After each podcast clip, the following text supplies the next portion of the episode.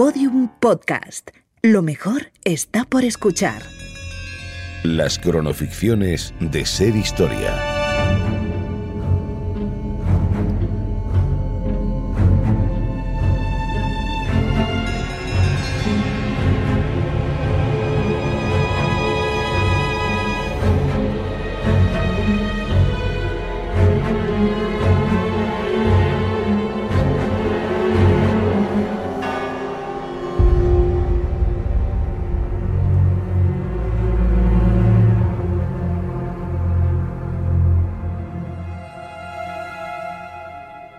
La literatura es el campo infinito en el que el alma humana tiene permiso para buscarse a sí misma.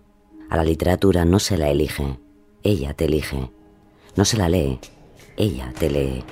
Cuando leemos, entramos sin llaves en el interior de quien escribe. Somos sus invitados y también estamos a su merced. Es, quizás, de hecho, la única servidumbre placentera. Son ellos, ya vienen. Aquí es, abre.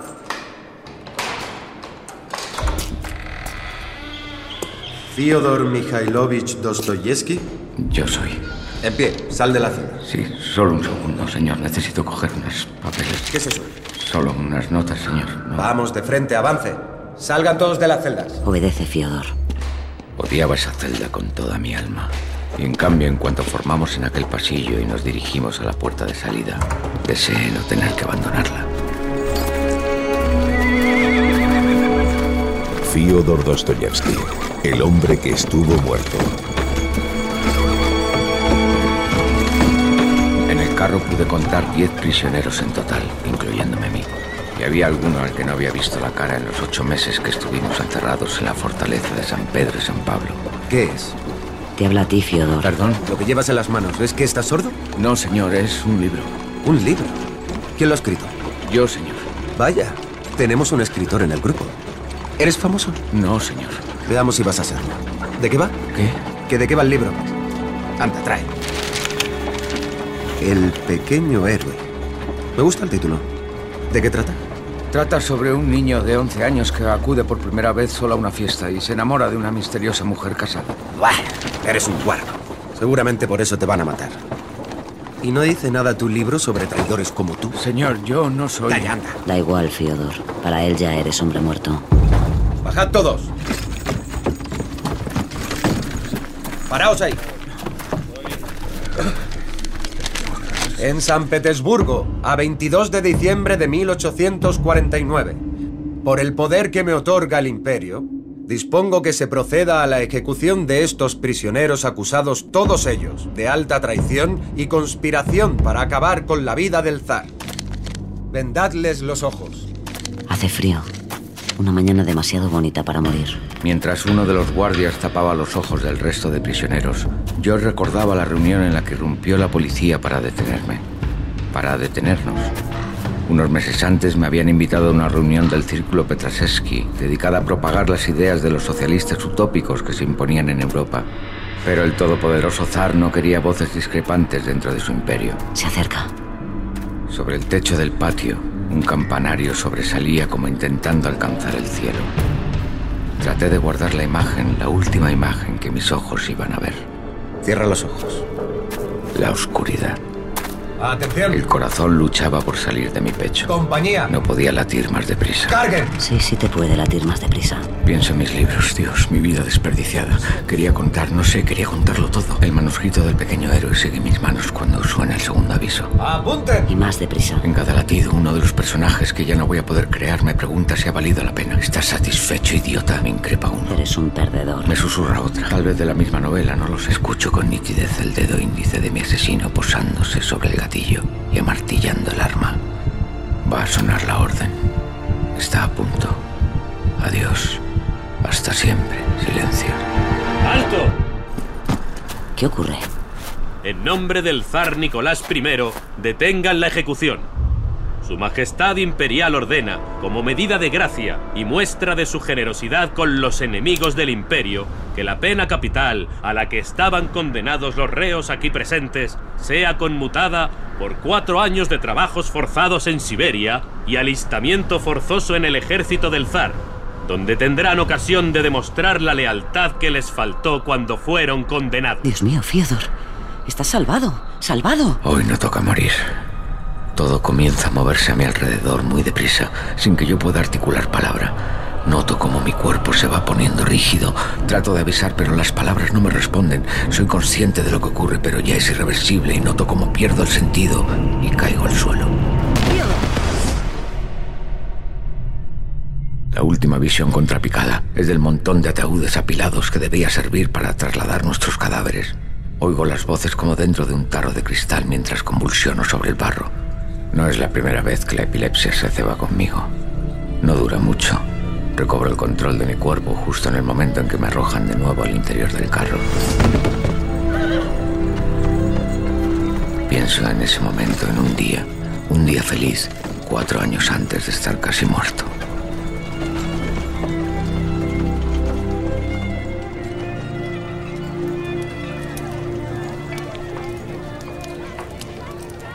Cartas, amigos, se escriben cartas. ¿Pero no se ven? Se han visto alguna vez, claro, son parientes, aunque lejanos, pero en ese momento de sus vidas ambos están demasiado ocupados intentando sobrevivir.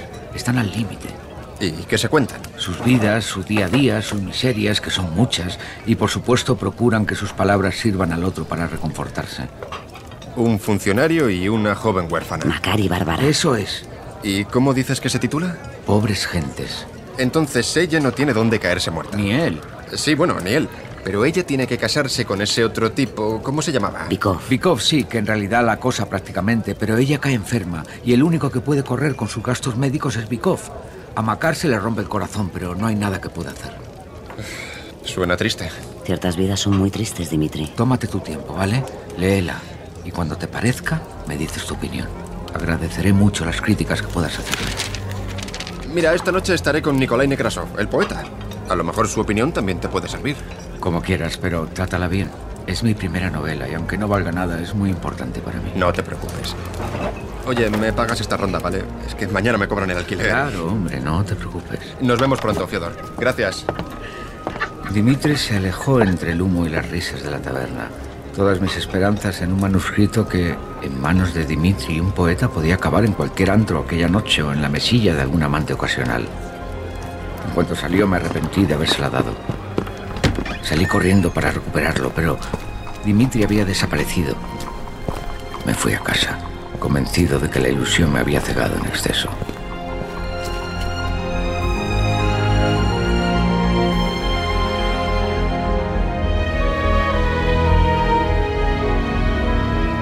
Pero esa noche...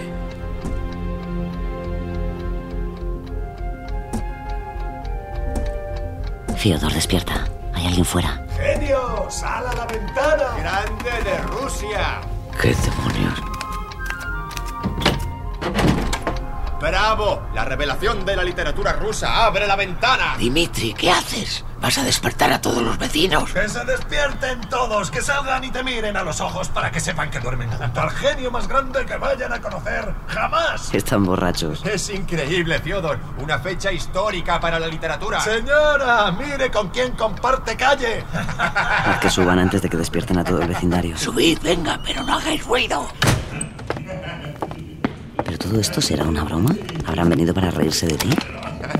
Vístete, amigo. Esto hay que celebrarlo. Son más de las 4 de la mañana. Un genio como tú no debería estar a disposición de los relojes, sino más bien al contrario. ¿Un genio? He le- Hemos leído tu libro, ese Pobres Gentes, y es sublime. No podíamos esperar a que amaneciese para felicitarle, señor.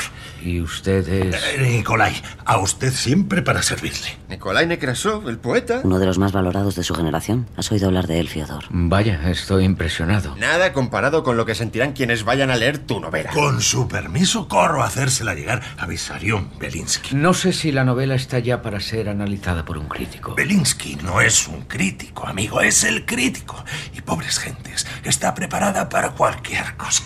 En serio, uno la lee y cree estar leyendo en el alma de sus protagonistas. Pero si solo es una primera versión. Venga, vamos a ver a Belinsky. No, yo... ¿No vienes? Bueno, nosotros vamos. Adiós, amigo genio. Adiós, maestro. Están borrachos, Fiodor. A saber lo que han entendido. Vuelve a dormir. Pero semanas después supe que Nekrasov, el poeta, había visitado esa misma noche la casa de Visarion Belinsky, el crítico, gritando: ¡Ha nacido un nuevo Gogol! ¡El sucesor de Gogol ya está aquí! Cada mes cree usted haber encontrado la reencarnación de Nikolai Gogol. Me contaron que respondió descreído el crítico, harto de que cada dos por tres le vendieran sucedáneos de obras como El Capote, Diario de un Loco o Almas Muertas. Apuesto a que no ha leído nada como esto, Belinsky. Es una historia de las que cuesta trabajo sacudirse. Le aseguro que Macar y Barbara ya vivirán para siempre en mí.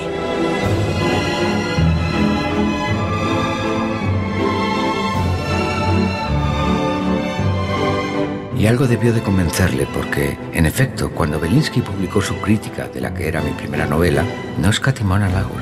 Efectivamente se refirió a mí como el nuevo Gogol y me nombró creador de la novela social. Eso fue antes del fusilamiento fingido, claro, y de Siberia.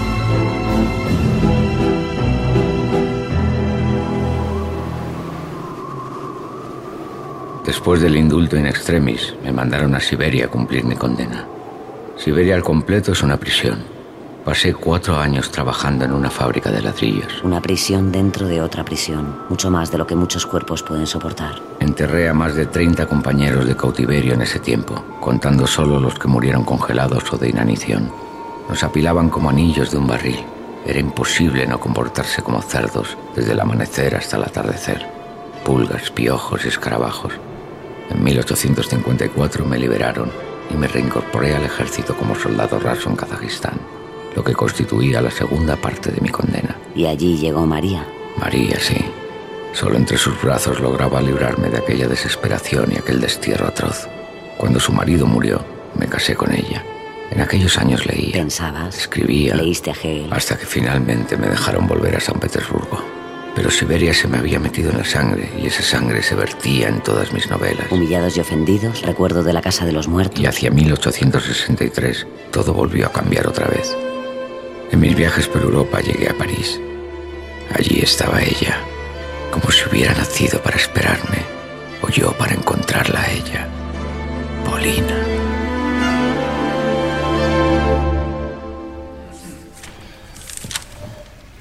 A veces, un hombre que ha tolerado durante largos años los más crueles castigos se revela por unanimidad. En los varios años que permanecí entre ellos, no observé en los presidiarios el menor síntoma de arrepentimiento por los delitos que habían cometido, pues la mayor parte opinaba que tenía perfecto derecho para hacer lo que les viniera en gana. Ciertamente la vanidad, los malos ejemplos y la falsa vergüenza era lo que predominaba. Sin embargo, ¿quién ha podido sondear la profundidad de aquellos corazones entregados a la perversidad y los ha encontrado cerrados a todo noble sentimiento?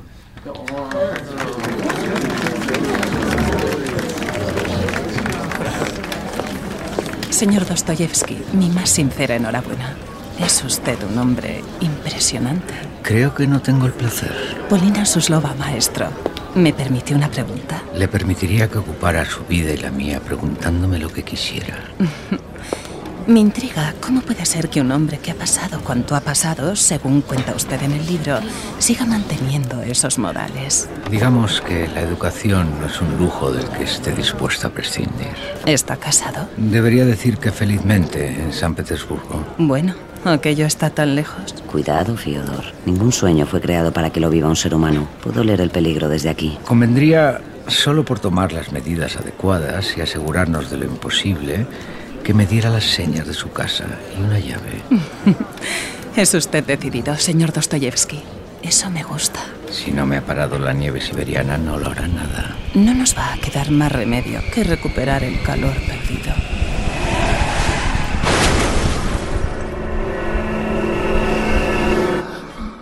Antes de que pudiera darme cuenta, atravesaba el portal de una casa en Montmartre, siguiendo las cadenas de aquella mujer hasta las puertas del infierno.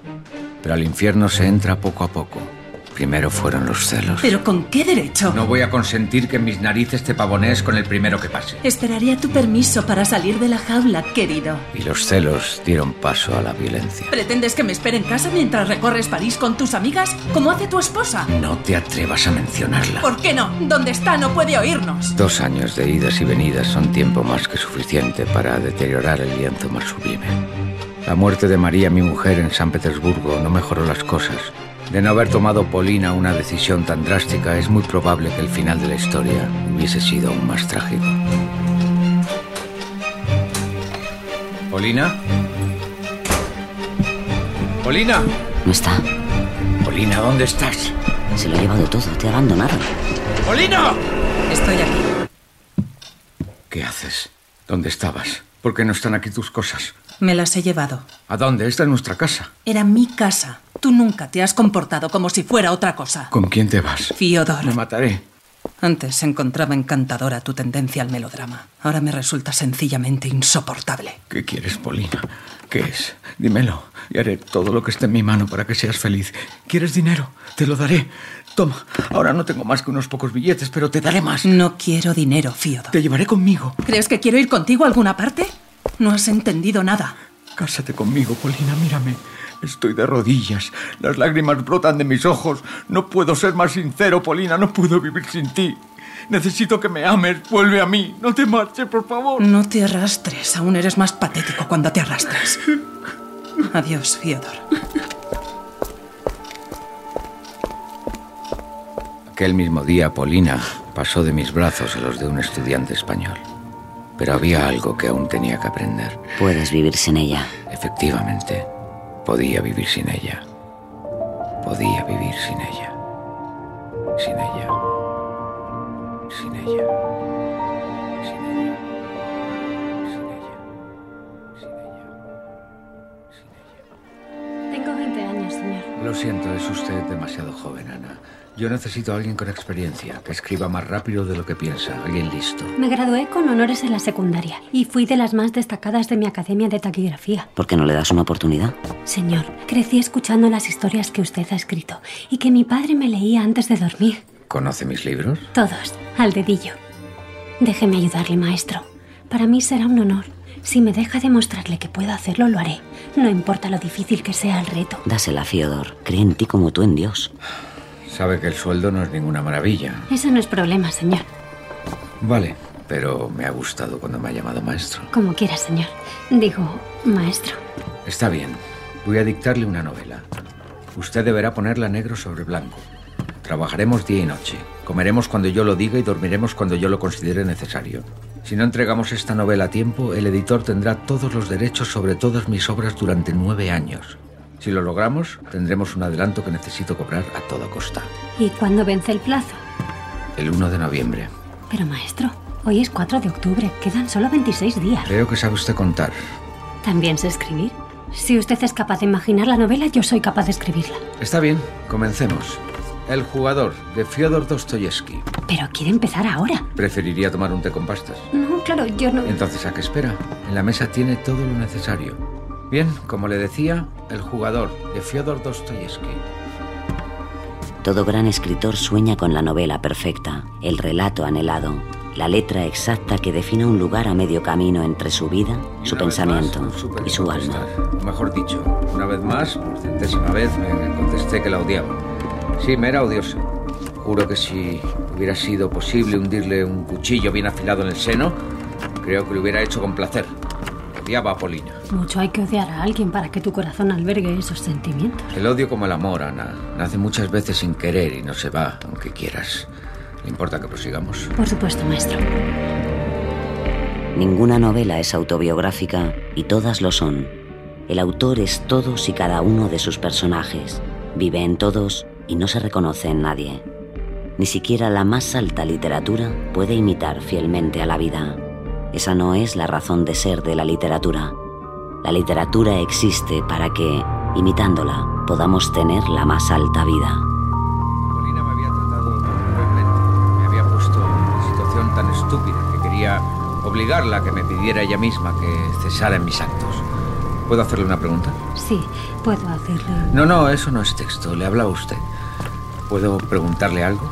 Si no quiere, no conteste, pero me vendría bien su versión. Yo diría que es fundamental. ¿Yo? Fundamental para su libro. Para tu vida. Verá, Ana. Llevo unos días dándole vueltas a una trama para una nueva historia. ¿Otra novela? Otra novela, sí. Es sobre un viejo pintor que se enamora perdidamente de una joven llamada Ania. ¿Usted cree que sería posible que ella, con la mitad de años más o menos que él, le dijera que sí? No veo por qué tendría que decir que no. Si le ama. Le pido que se ponga en el lugar de esa joven por un momento. Imagínese que yo soy ese pintor, que le doblo la edad.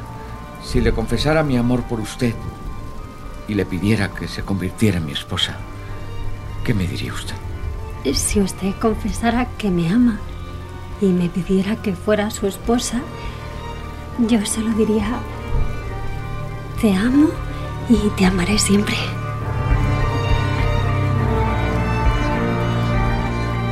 Pero para las personas que son más grandes que la vida, no existe amor, ni literatura, ni palabras que la puedan redimir. Todo el 33. Pocos meses más tarde de casarme con Ana, en una ruleta de Baden-Baden perdí hasta la última moneda que me quedaba y todas las pertenencias de mi recién estrenada esposa. Tocaba otra vez empezar de cero vendiendo los derechos de una nueva obra que tenía en mente. El título no podía adecuarse más al momento que vivía. Crimen y castigo. Y al final, la vida peca del mismo error que los sueños y que la literatura. No es más que una ilusión.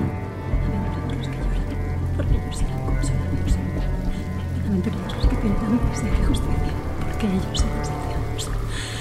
Bienaventurados los misericordiosos, porque ellos alcanzarán misericordia. Bienaventurados los limpios de corazón.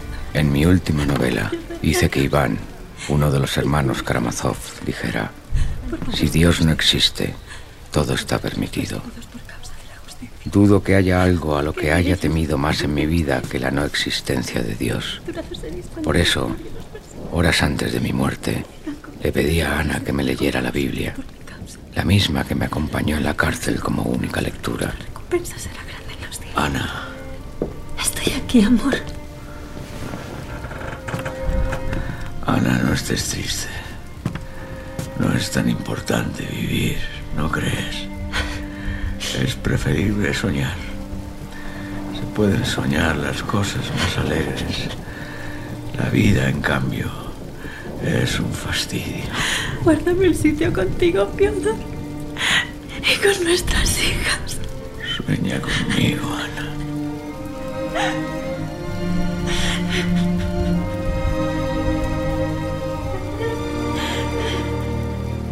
Son muy pocos, poquísimos, los hombres capaces de encontrar una idea nueva e incluso de decir algo nuevo.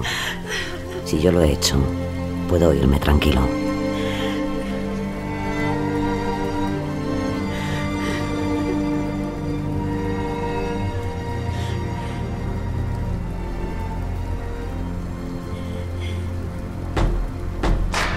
En esta ficción han participado Nacho Marraco como Dostoyevsky, John Roth como el guardia, Jos Gómez como Dimitri, José Ángel Fuentes como Neskrasov, Elisa Chía como Anna, Emma Cifuentes como Polina y las voces de Héctor Checa y Fermín Agustí, guion de Josu Martínez y Mona León Siminiani, con la colaboración en el programa de Juan Ochoa, realización y diseño sonoro Noé Guillén y Mona León Siminiani, producción Fermín Agustí, dirección Mona León Siminiani.